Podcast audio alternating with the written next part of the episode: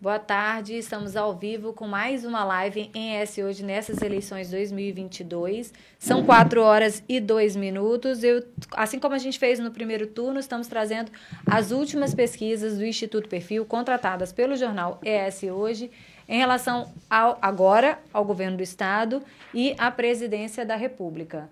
Eu estou aqui do lado de Erasmo Lima, que é o diretor-presidente do Instituto Perfil, que está responsável por essa, todas essas pesquisas. Foram seis no primeiro turno, né, Erasmo? E agora mais uma. E conosco também, mais uma vez, Álvaro Moura e João Galberto Vasconcelos, que eu, eu acho que já falei bastante na outra experiência que eles têm em pesquisa, a experiência que eles têm em mercado. É, estão mais do que gabaritados para falar e comentar conosco mais essa pesquisa. Antes de eu começar, começar eu queria saber o seguinte: para vocês foi é, uma grande surpresa ou não a gente está em segundo turno depois de 20, 28 anos que a eleição para o governo do estado se definia no primeiro? Eu escrevi uma coluna aqui, na coluna que eu tenho aqui, falando da, da, da que haveria um segundo turno.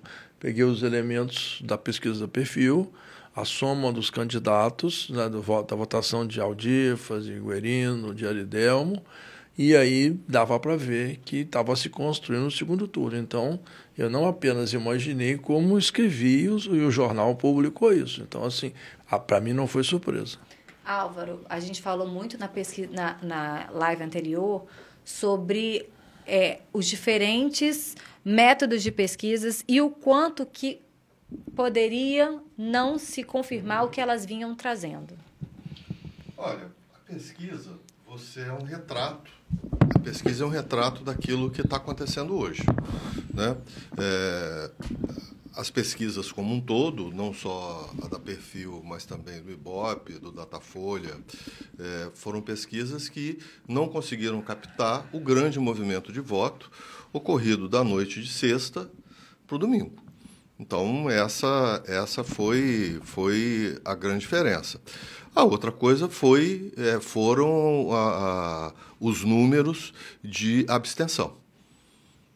Muito grande, então, recorde, né? Seis, mais de 6 mil, 606 mil pessoas. Na hora que a gente apresentar, o Erasmo apresentar o, o, a pesquisa do perfil, eu vou comentar o que fala de abstenção nessa pesquisa, que é uma coisa para se tomar muito cuidado. Fazer só um comentário acerca do que o Álvaro falou, dessa questão dos votos que se definiram muito em cima da hora, né? E um voto que se definiu sobretudo à direita, né? Aqui no Espírito Santo, Pamanato. E se nós pegarmos o resultado da eleição, proporcional. A gente vê que, por exemplo, que Gilvanda Federal foi o segundo deputado federal mais votado, inesperado. Uhum. O capitão Assunção teve uma votação extraordinária, extraordinária. inesperado. O Sérgio Meneghelli, ex-prefeito de Colatina, também, se bem que o Sérgio é um fenômeno que já mistura um pouco com redes sociais, não é um fenômeno propriamente da direita, é, clássica que está se construindo agora como Capitão Assunção e Gilvão. Mas então, assim, se há esse movimento que Alva falou, e eu concordo com ele, eu faço a observação que no, no, no final do primeiro turno esse movimento foi mais à direita. Tanto é que aqui havia uma expectativa, eu não compartilhava dela, de que podia a eleição podia de, deveria terminar no primeiro turno, como nacionalmente havia uma previsão também, havia uma expectativa que Lula pudesse vencer no primeiro turno. Nos dois casos, o movimento foi. É, e se você for olhar o resultado do primeiro turno no Espírito Santo, é, as campanhas que ficaram em cima do muro hum. foram derrotadas. Né? Então, a avalanche de votos do primeiro turno do Bolsonaro, da direita, elas alavancaram a candidatura de Manato e alavancaram todos esses atores políticos que você, que você colocou aí. Então, eu acho que, que é uma, uma discussão aí de. As redes sociais hoje, né, elas, elas se pautam pelo achismo e elas saem do campo técnico para o campo da torcida. Né? Então, tem muita gente é, é, é, hoje que atua como torcedor. Né? E como torcedor, vale qualquer coisa. E é sempre apaixonado, né? Nada pela razão. Torcedor é apaixonado, né? É apaixonado. E aí eu acho que é importante o Erasmo, na hora que for apresentar a pesquisa, ele, ele posicionar muito bem qual foi a data de campo da pesquisa, porque a gente teve episódios importantes aí, como o episódio do Roberto Jefferson. É isso que domingo, eu quero que a gente vai, vai estudar muito, porque eu queria dar a opinião de vocês em relação a justamente isso. Esses eventos, acontecimentos, como pintou um clima, o caso do Roberto Jefferson, é, todo, ontem, né, a questão do TSE, da, da exoneração, de ter relacionado com a falta de, de, de publicação das inserções da, da campanha de, de Bolsonaro, vocês acham que, de, que o capixaba ele realmente é influenciado por esses acontecimentos nacionais? Daniele, eu conheço várias pessoas do meu relacionamento, da minha família, uhum. que são gente, são pessoas inteligentes, são pessoas formadas, são pessoas de bom senso, que falam assim, você ainda assiste TV Globo? Então, é, essa é, é, a questão. A questão da torcida é uma coisa que, que, que você sai do ambiente político, você sai do ambiente técnico, você vai para o ambiente do torcedor. E aí o ambiente torcedor vale qualquer coisa. Mas, né? na verdade, os impactos são muito dentro da bolha, né, Álvaro? O, eu tenho a impressão que o Bolsonaro faz muita coisa, ganhando ou perdendo a eleição, manter-se na liderança dessa bolha. Porque é normal, se o Bolsonaro for o próximo presidente da República, quem o sucederá? Então, já começamos a ter, com toda naturalidade que isso aconteça, as fricções dentro do grupo, para saber o, o Tarcísio quer ser candidato, o Zema quer ser candidato, enfim. Então, tem uma série de coisas. O Bolsonaro tem que manter a atenção, é da lógica dele, manutenção dessa tensão para manutenção dessa liderança. Então, assim, eu acho que ele operou muito nessa construção da liderança.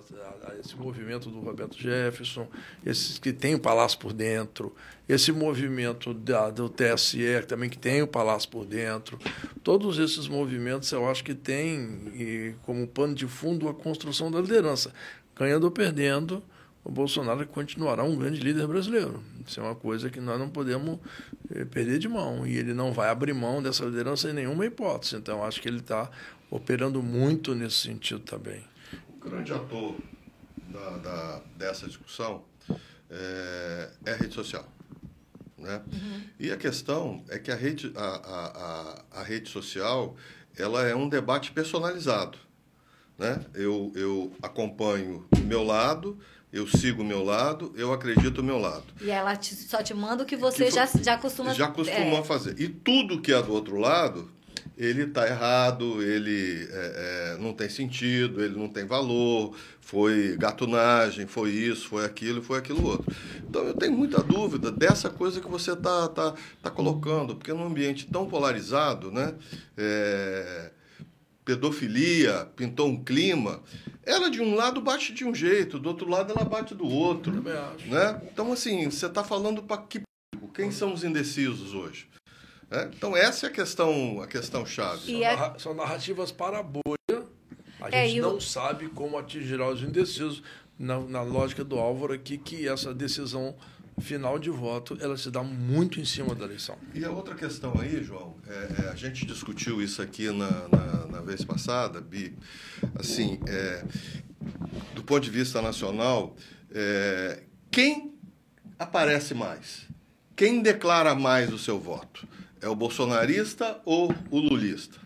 Né? Pauta é bolsonarista. Não, a pauta é bolsonarista, mas eu estou te dizendo o seguinte, assim, tem muita gente que está enrustida. O indeciso é um enrustido. Né?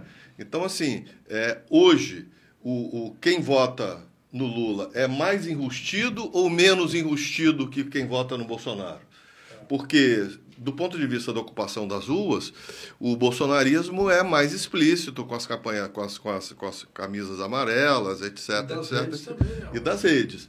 Só que do ponto de vista da, da, da eleição, né, é, o bolsonarista era o mais enrustido, porque a mudança de voto gigantesca que teve foi a mudança do bolsonarismo. Então, a urna não, não corresponde a essa expectativa aí do, do, do, de quem é o enrustido ou não.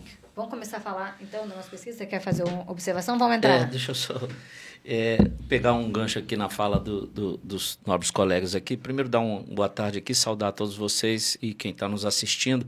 É, eu preciso fazer uma defesa dos institutos de pesquisa é, que foram é, veementemente atacados aí, todos eles, é, em, agora na, na reta final. Né?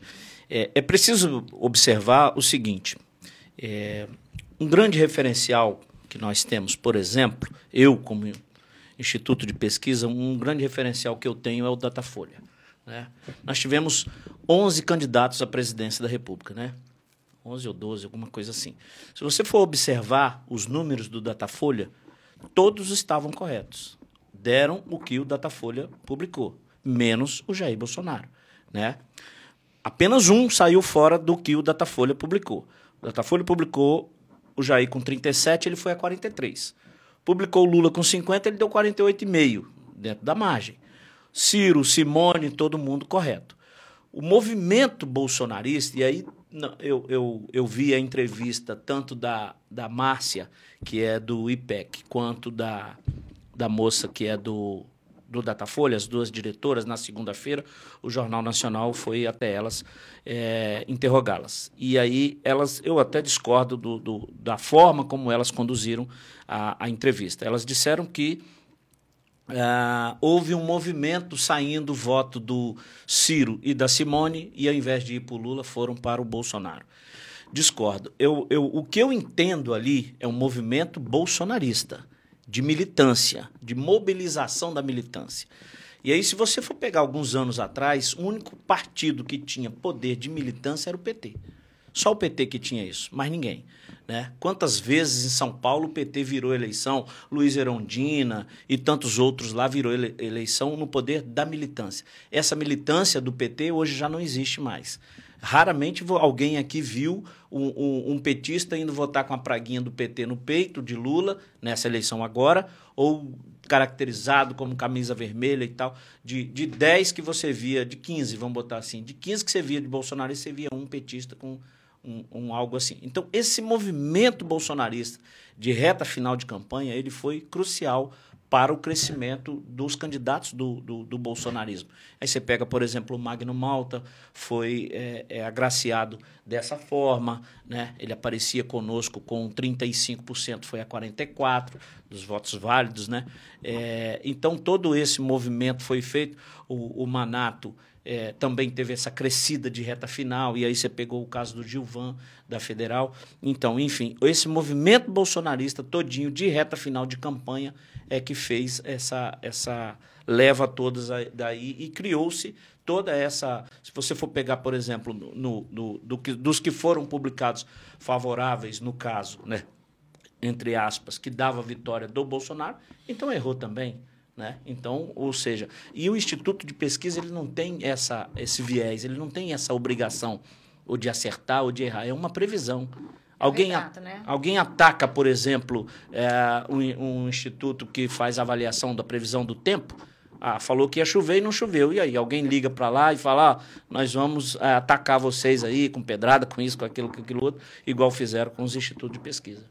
Olha só, já que você falou de Bolsonaro, que a gente está falando de Bolsonaro, vamos para a presidência da República, começar com as nossas imagens aqui. É, na reta final do primeiro turno, a pesquisa dava que Lula estava com 41,17% das intenções de voto contra Bolsonaro, Bolsonaro com 40,83%, mas eu lembro que João Galberto, na, na primeira live, disse que o Estado do Espírito Santo, se não maior, um dos mais bolsonaristas do Brasil. E nas urnas isso se confirmou. Bolsonaro ganhou, na, ficou em primeiro lugar, né? Somando 52,23% dos votos válidos contra 40,40, segundo a imagem, Bruno, 40,40 de Lula. O presidente teve é, a vitória, chegou no, em primeiro lugar, vencendo aqui no Espírito Santo em 43 cidades e re recebendo aqui no estado 1 milhão 160 mil e 30 votos, enquanto os capixabas que votaram em Lula foram 897.348 eleitores. E acho que no segundo turno essa tendência se mantém. O Bolsonaro tem um dos maiores índices de votos no Espírito Santo. E eu vou te dizer que a pesquisa que a gente traz agora, o percentual de, de Lula é muito próximo a esse daí. Uhum. Vamos na próxima, próxima imagem, que a gente até já só, divulgou. Só retorna aqui, Bruno, fazendo um favor esse, é, é o, o, anterior? O slide anterior. Ó, 41, agora vai para o outro. Vai para o segundo, Bruno. E, aqui, 40. Ou seja, manteve o que estava publicado. Quem escapou foi aqui, ó. É. O bolsonarismo.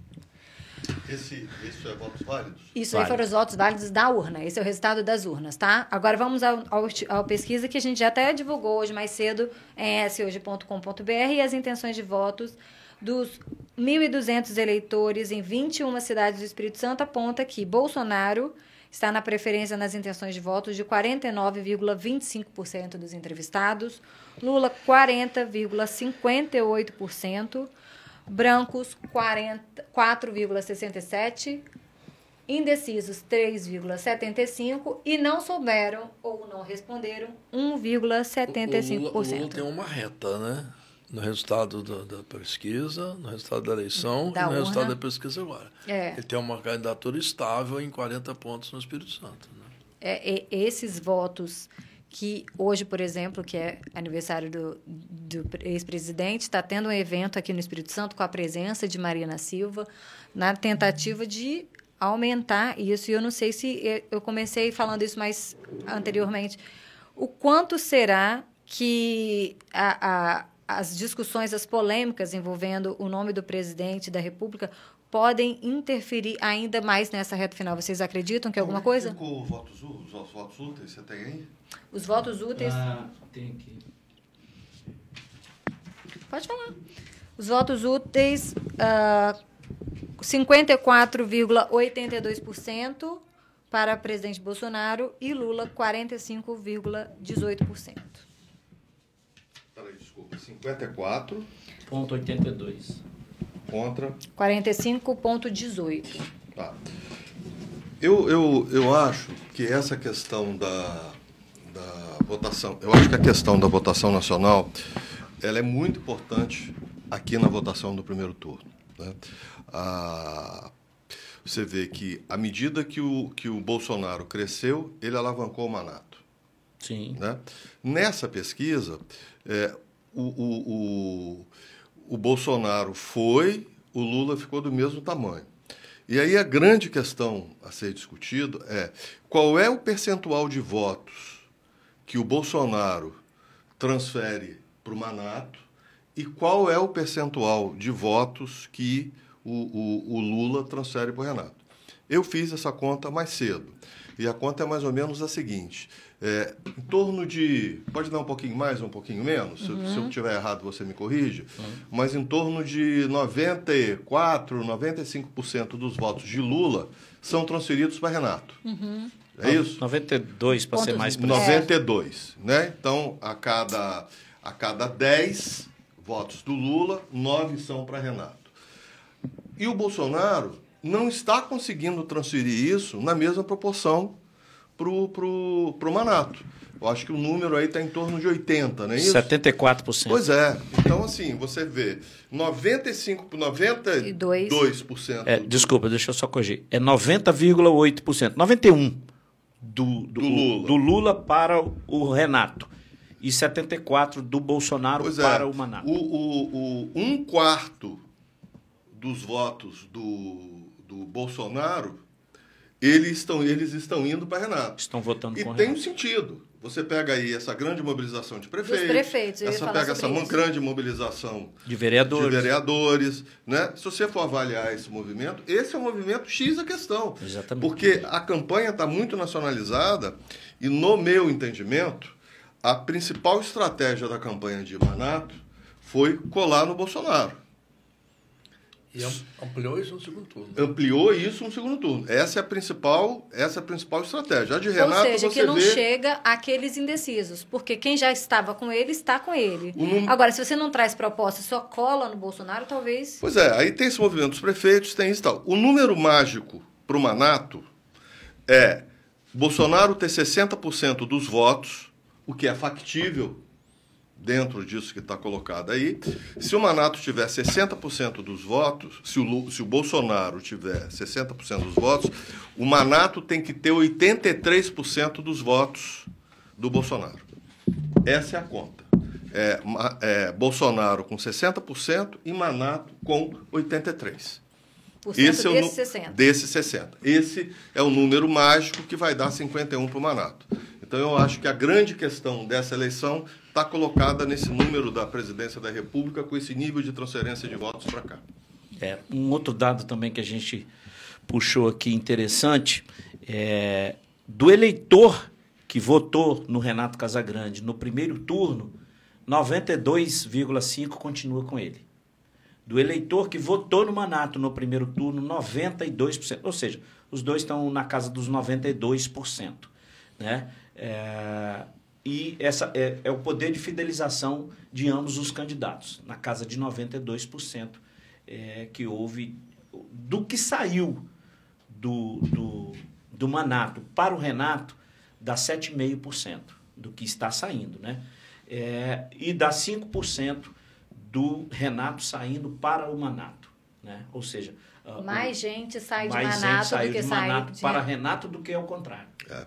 João, você que, que é um estudioso da área né, e tem uma visão histórica é, é, maior pelos seus livros, pela sua coisa, tem algum outro momento da história do Espírito Santo que a eleição para governador tenha, tenha sido tão nacionalizada, tão dependente do resultado de presidente da República como essa de agora? Acho que não. Eu acho até porque o que está sendo julgado não é a gestão de Renato Casagrande. Não é. O que está sendo julgado é, é a ideologia que a sociedade construiu, porque a- a- o Brasil nunca teve uma direita como tem agora. Nunca. Nem lá atrás, nos anos 40, 50, quando havia UDN, quando havia Caso Lacerda, não era uma direita que se coloca, porque a direita hoje tem princípios. Bate no STF, não acredita em pesquisa, não acredita na urna eletrônica. Então, uma direita organizada em torno de princípios e que vota fechado. Ah, O Bolsonaro elegeu o Magno Malta. O Bolsonaro jogou o Manato no segundo turno. Este fenômeno Esse bando de gente que você citou há pouco aí, de deputados, De que se deputado, elegeram é. na, na, na- Então, no assim, Brasil inteiro, né, João? Brasil inteiro. Então, assim, nunca o Espírito Santo teve uma eleição tão nacionalizada, embora no passado, lá atrás, nos anos 40, quando o brigadeiro Eduardo Gomes disputou a eleição, quando Juscelino Kubitschek disputou a eleição, que tinha uma seção muito grande, que era PSD e PTB de um lado e o DN de outro, nem nestes momentos isso aconteceu. Mas também, por outro lado, eh, nunca essa, essa nacionalização se deu pela via da ideologia. Você tinha outros mecanismos, você tinha os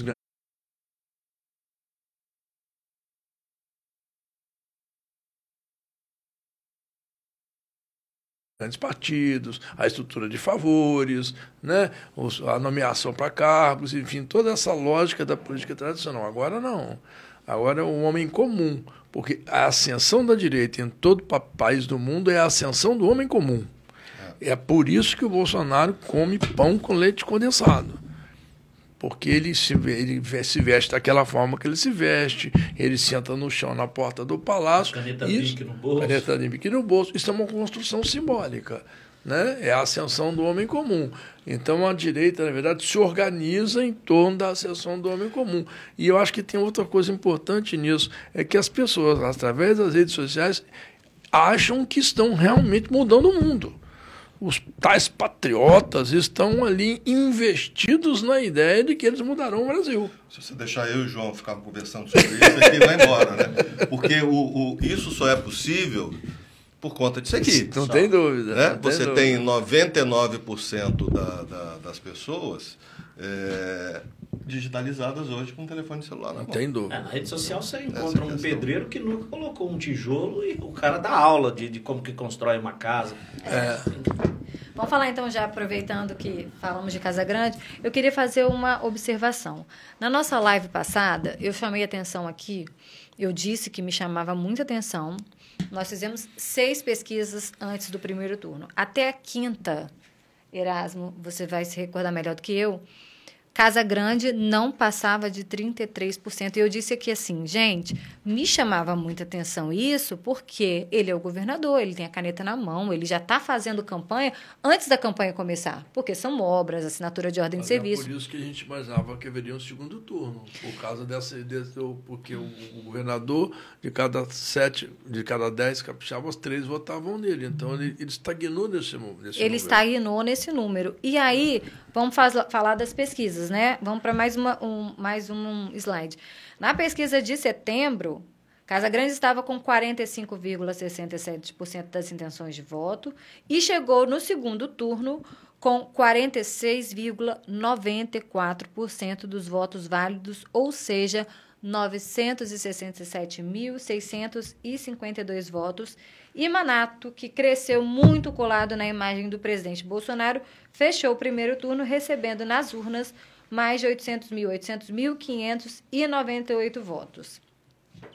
A pesquisa que a gente já trouxe hoje, parte dela divulgada em shoje.com.br, e a gente está aqui é, discutindo, Casa Grande chega a 51,58%, Manato 39,67%, brancos 5,25%, indecisos 2,25%, não souberam ou não responderam 1,25%. O que vocês acham disso? Me assustou, tá? Eu quero dizer que me assustou, porque eu não achei que Manato ficaria com essa distância tão grande, mesmo com os 2,9% para mais e para menos de, de Daniel, é um margem retrato, de erro. Esse é um retrato de segunda e terça-feira. Né? Acho que a gente tem aí, não teve a repercussão ainda da questão aí do, do Jefferson.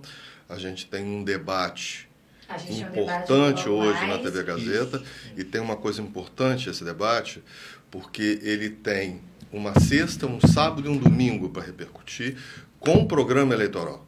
Então, esse debate de hoje, na quarta-feira, ele tem uma edição dos programas para quinta e sexta-feira. Né? É, eu acho que tem três coisas aí para avaliar. Né? Eu não sei o que vocês acham, mas eu acho a campanha de Renato muito mais consistente do que a campanha de Bolsonaro. Em termos de proposta, ou em termos de, de, de falha, é, do que a de Manato. Né? Em termos de proposta, em termos de mostrar o que o Renato já fez, é, um ataque muito consistente às fragilidades do Manato, sejam elas verdadeiras ou não. A campanha, do, do no meu entendimento, a campanha do, do Renato está conseguindo explicitar e a campanha do, Bolso, do, do Manato não está conseguindo. Mas a gente não pode deixar de lembrar que a gente teve a questão da violência, que é algo que é um calcanhar de Aquiles no Espírito Santo. Então a gente teve o caso do ataque aos, aos bancos em. em... Mas isso está no primeiro turno.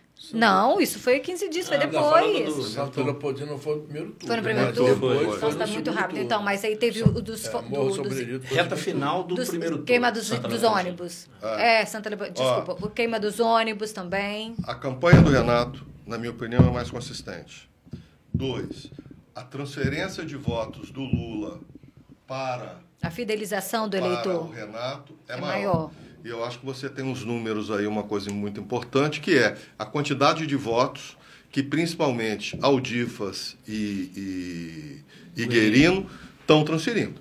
Quer falar alguma coisa antes? Eu vou puxar. Então, puxa essa imagem aí, fazendo favor, Bruno, que eu quero chamar justamente a atenção. A soma dos votos dos que foram derrotados passa de 303 mil. Então, a gente tem Guerino com 140, mais de 146 mil, Aldifas com mais de 135 mil, Aridelmo com mais de 15 mil e Cláudio Paiva com 1.418. Por que, que eu coloco nessa ordem?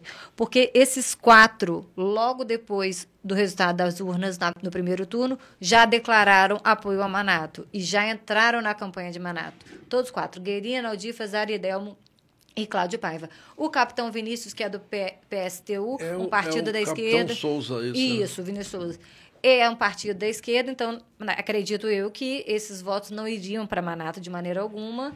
Temos brancos e nulos, a gente tem aí mais de um milhão de votos que Casa Grande e Manato tem que disputar. Porque não se garante que, embora Grino esteja na, na campanha dele, que na campanha de Manato, que os votos de Guerino não vão para Manato, não é isso? É, exatamente. É, o, o, o, o que a gente encontrou no campo pesquisa feita segunda, terça e quarta, né?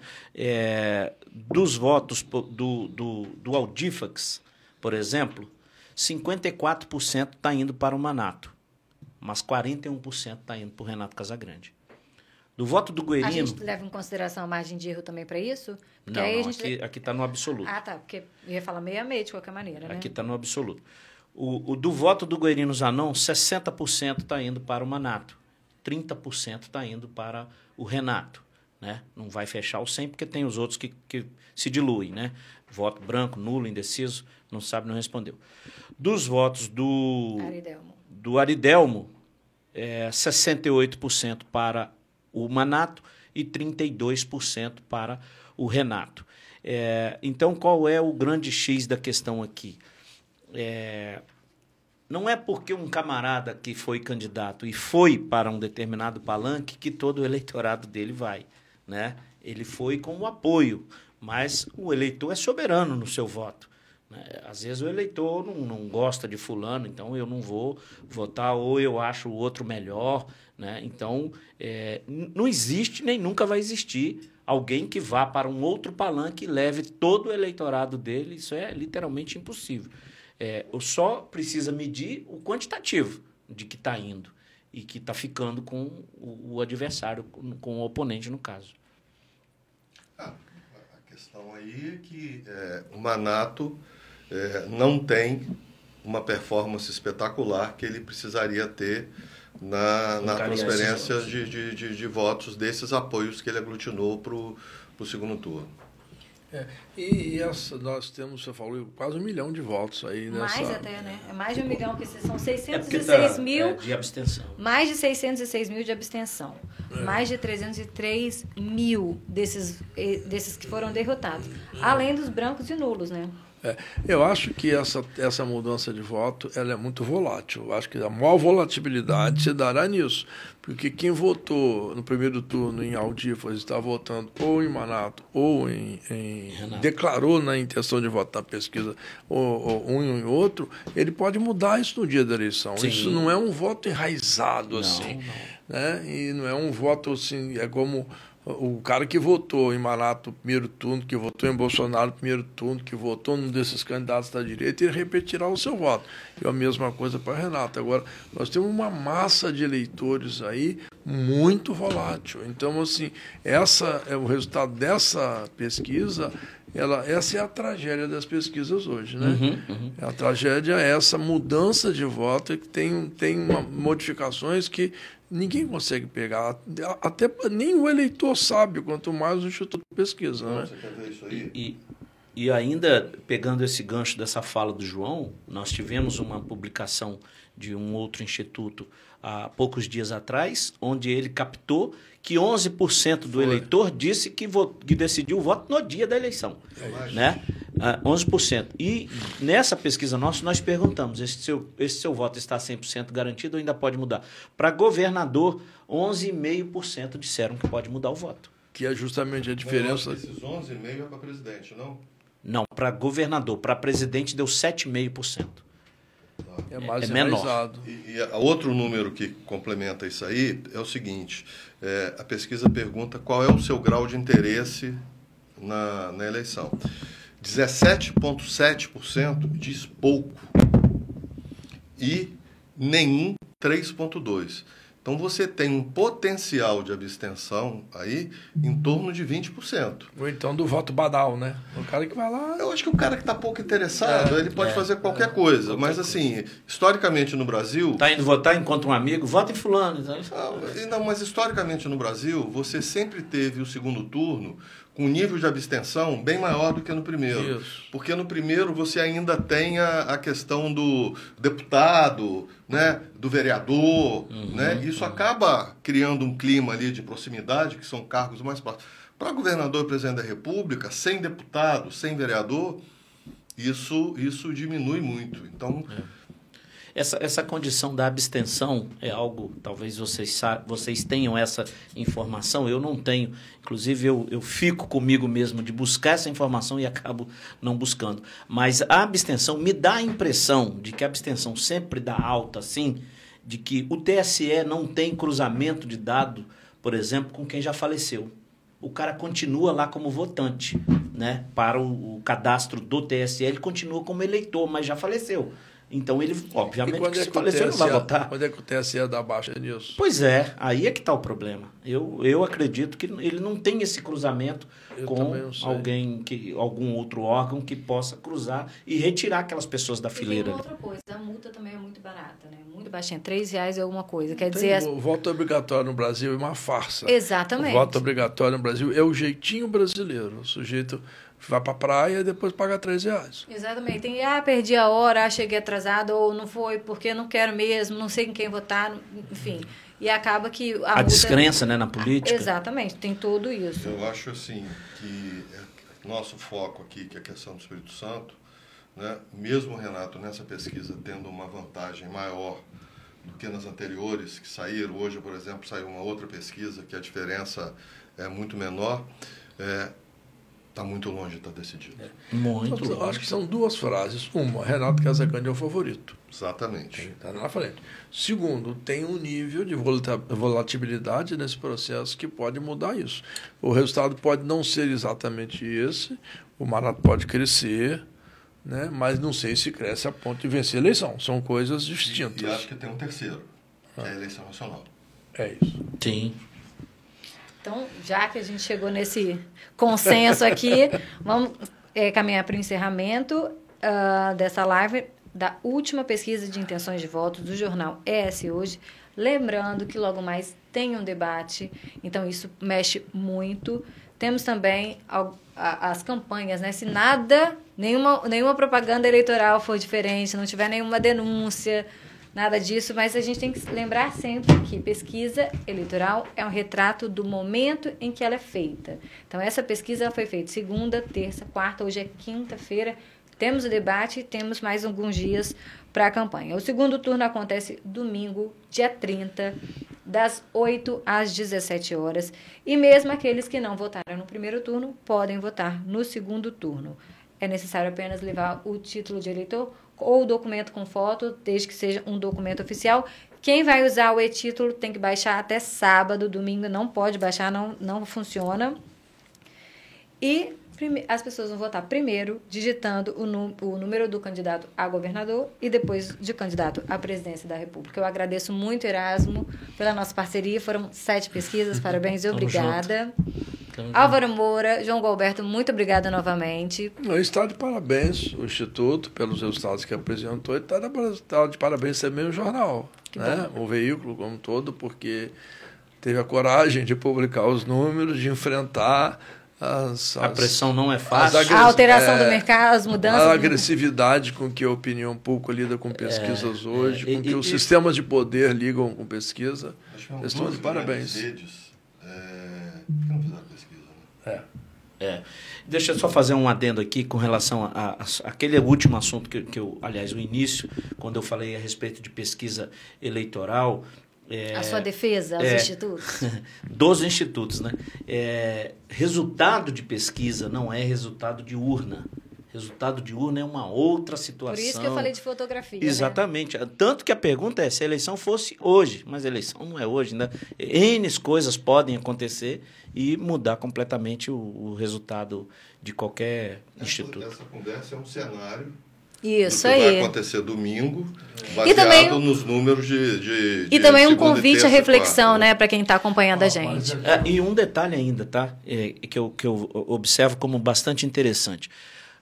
Pesquisa eleitoral não influencia o eleitor, na minha opinião, em absolutamente nada. Porque se você pega, por exemplo, quem é que estava. é, se- se- porque disse que o fulano está sendo influenciado porque está na frente e eleitor não quer perder o voto. Se fosse assim, Jair Bolsonaro não sairia de 37 e indo para 43. Quem estava atrás era ele. Lula tinha 50, caiu para 48. Quem estava na frente era ele. Então, a, a pesquisa não influenciou em absolutamente nada. O eleitor tem a sua soberania do voto na cabeça.